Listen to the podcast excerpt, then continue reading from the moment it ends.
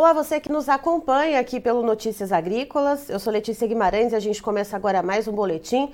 E vamos falar sobre o mercado do boi gordo, mais uma semana que se inicia então de comercialização e mais uma semana da gente sem a China nas compras. Lembrando que na semana passada, mais precisamente na terça-feira, houve uma reunião então entre Brasil e China, né, os dois governos ali alinhando então os pontos em relação ao caso atípico de encefalopatia espongiforme bovina, o mal da vaca louca, que então a própria Organização Mundial da Saúde Animal já colocou como risco é, praticamente zero aqui no Brasil, né, para esse tipo de caso, já enterrou né, com a contraprova, então, determinando que é atípica. E segundo o próprio ministro da Agricultura, o Carlos Fávaro, falou que agora a bola está na mão da China para decidir quando retoma as importações da proteína aqui do Brasil. Mas quem está aqui hoje, então, para falar como que a gente dá início nessa segunda-feira no mercado do boi gordo é o Ricardo Viacava, que é diretor da CV Nelore Mocho. Seja muito bem-vindo, Ricardo. Bom dia, Letícia. Bom dia aos nossos companheiros aí do Notícias Agrícolas. Ricardo, mais uma semana, então, como eu falei, sem China, né? Começando sem China e por enquanto sem nenhum indicativo de quando o gigante asiático deve voltar a comprar carne bovina aqui do Brasil. Como é que o pecuarista está vendo isso nesse momento? Olha, se a gente vinha, né, num, num, antes dessa notícia, vinha o mercado é, querendo subir um pouquinho, uma tendência de alta, veio esse balde de água fria, que foi essa, essa suspensão das importações pela China, mas a gente já viu o mercado trabalhou semana passada numa boa estabilidade e agora traz uma perspectiva boa, né? Quer dizer, agora já está solucionado esse problema é, é, desse caso aí, que já foi identificado que não é vaca louca, que é o, o caso atípico, né? E que a gente já esperava, porque, na verdade, o Brasil toma muito cuidado né, com essa questão da, da nutrição etc. Mas a gente já vê o mercado um pouco mais animado. A semana começou, apesar dos, importadores, exportadores ainda estarem fora da, das compras, né, muitos fechados, fora dos negócios, a gente já vê o mercado interno reagindo um pouquinho, talvez antecipando um pouco aí essa, essa notícia. É, essa, essa, esse aquecimento né, paulatino que se vê aqui no mercado interno, ele vem dessa notícia, mas ele vem alguma coisa também em relação à sazonalidade de primeira quinzena de mês, questão de compras por parte da população, ou a demanda interna aqui ainda segue dando uma patinada? É, a gente viu aí os, os, dados do ano passado, né, uma queda no consumo de carne, é um dos piores consumos dos últimos tempos.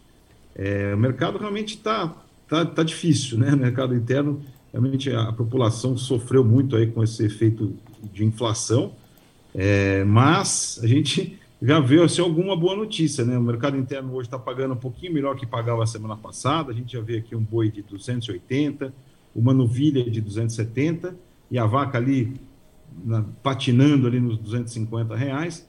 É, mas a gente já tem assim, escalas relativamente curtas, escalas de uma semana, então dá, dá um pouco de ânimo para a gente. É um momento é, favorável, porque nós estamos aqui, uma estação chuvosa é, bem boa, né? Nossa, nossa região aqui, aliás, o Brasil todo, acho que com exceção do Rio Grande do Sul, que está sofrendo uma seca, a gente está tendo boas chuvas, então a condição da pastagem ainda dá para segurar, para empurrar esse boi da safra aí é, um pouquinho mais para frente.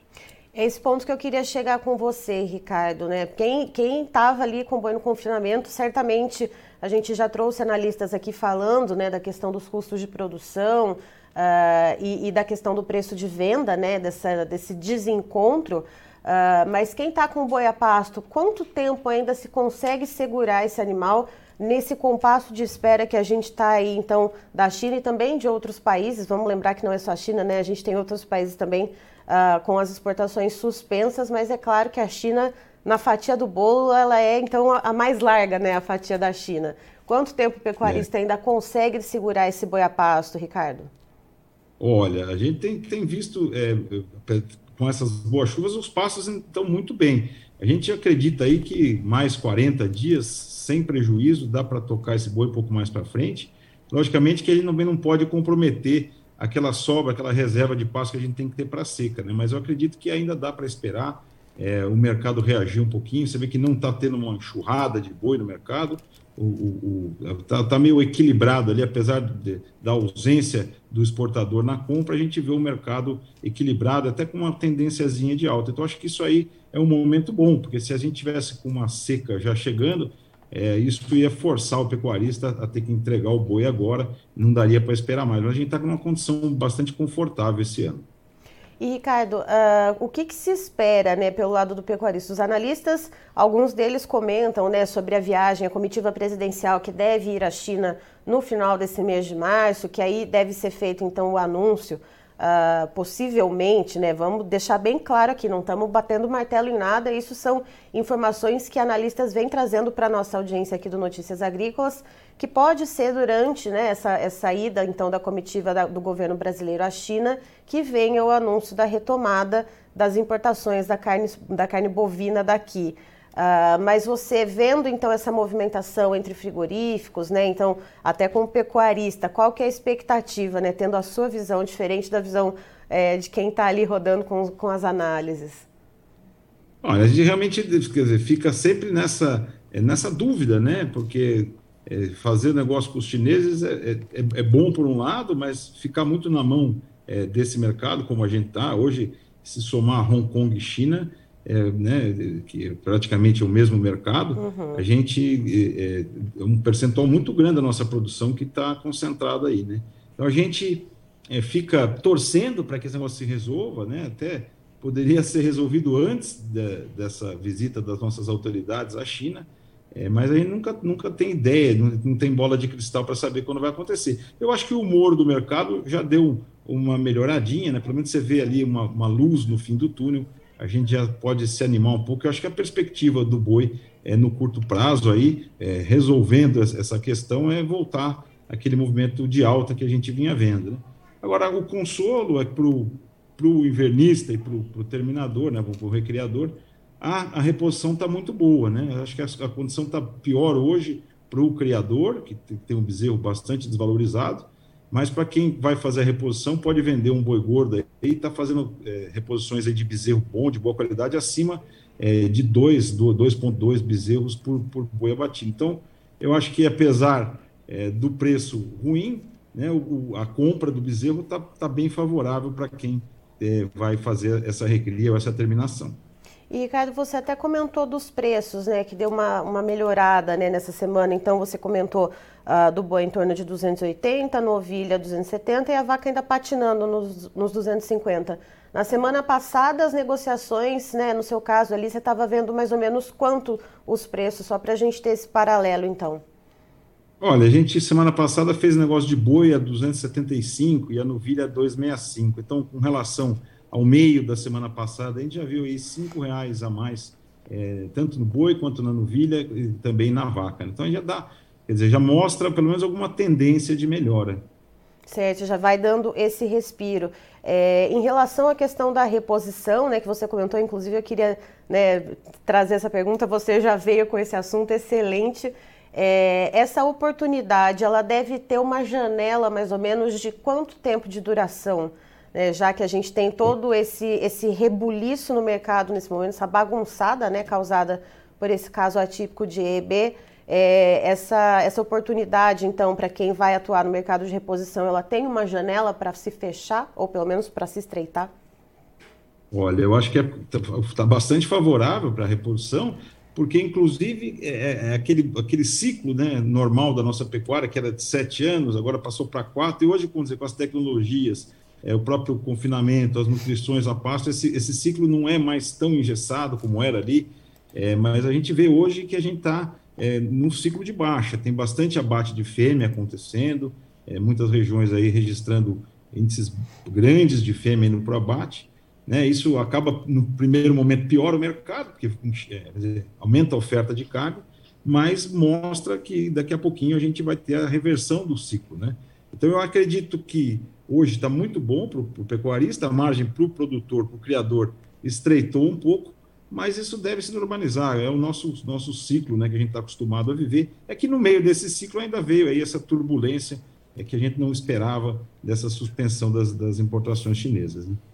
Certo. Ricardo, muito obrigada pelas informações, por compartilhar a sua visão aqui com a gente e, claro, você é sempre muito bem-vindo aqui conosco no Notícias Agrícolas.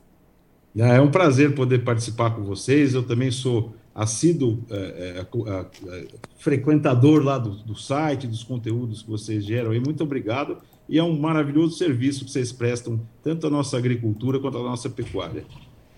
Opa, nós que agradecemos. Então, estivemos aqui com o Ricardo Viacava, que é diretor da CVN Lori Mocho, nos trazendo as informações de como a gente dá início a essa segunda-feira, essa semana de negociações no mercado do boi gordo. Como eu disse, mais uma semana sem a gente ter a China, então retomando as importações de carne bovina aqui do Brasil e ainda também sem alguma previsão, né? Como eu disse, como eu disse, perdão, um martelo batido ali num prazo, numa data para a gente ver esse retorno acontecendo. Mas segundo o Ricardo, essa semana a gente vê uma melhora, né? Ele viu uma melhora nas negociações, portanto, é, cerca de cinco reais a mais em relação aos preços que ele viu na semana passada, então de 275 reais pela arroba bovina, agora então essa semana negociando a 280. Para novilha, semana passada ele fez negócios a 265 reais, essa semana já começa então com 270, ou seja, ele fala que o mercado ele já vem com humor um pouquinho melhor, né? Fica nesse compasso ainda de espera e de acordo com ele, o pecuarista que está com boi a pasto ainda consegue segurar em torno de 30, 40 dias ainda esse animal no pasto sem prejuízo, digamos assim, sem comprometer, portanto, as reservas de pastagem para a época de estiagem, né? Essas informações que vêm do Ricardo e ele ressalta também, inclusive, o bom momento, então, para o mercado de reposição. Quem tiver capitalizado, quem tiver aí apto a atuar nesse setor, então, tem essa janela de oportunidade. Agora vamos ver como que está rodando o mercado futuro. Christian, por favor, os preços na tela.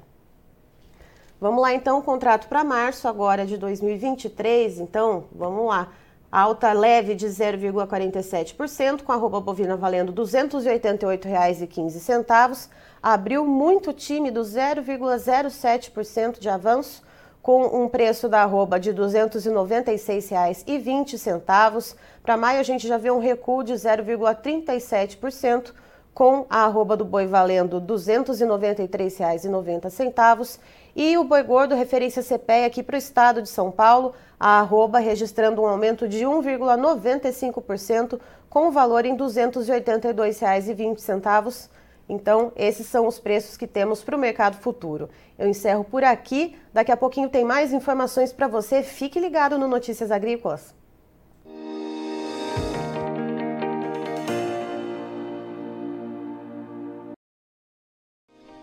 Se inscreva em nossas mídias sociais. No Facebook, Notícias Agrícolas. No Instagram, arroba Notícias Agrícolas. E em nosso Twitter, arroba Norteagri. E para não perder nenhum vídeo, não se esqueça de nos acompanhar no YouTube e na Twitch Notícias Agrícolas Oficial.